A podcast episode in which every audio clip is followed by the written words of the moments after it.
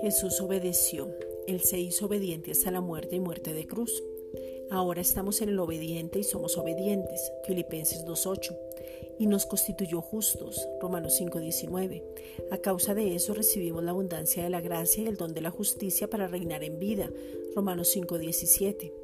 Padre, hoy tomamos, Juan 1.16, recibimos, admitimos y aceptamos el regalo maravilloso porque somos hijos amados, Juan 3.16.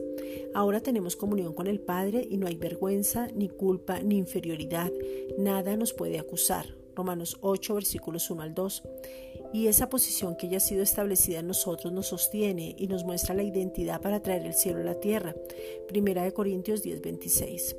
Hoy te pedimos, Padre, en el nombre de Jesucristo, que podamos ver nuestra posición contigo como Padre frente al mundo sin inferioridad, donde no importa el pasado. Filipenses 3:13.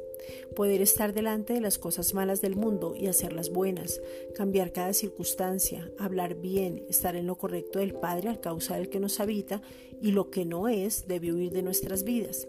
Tomamos decisiones sabias y oportunas para dejar todo peso y extendernos hacia adelante. Santiago 4:7. Gracias Padre por el denuedo, la confianza, la seguridad y porque nada nos puede detener porque estamos en Él. Efesios 6:20.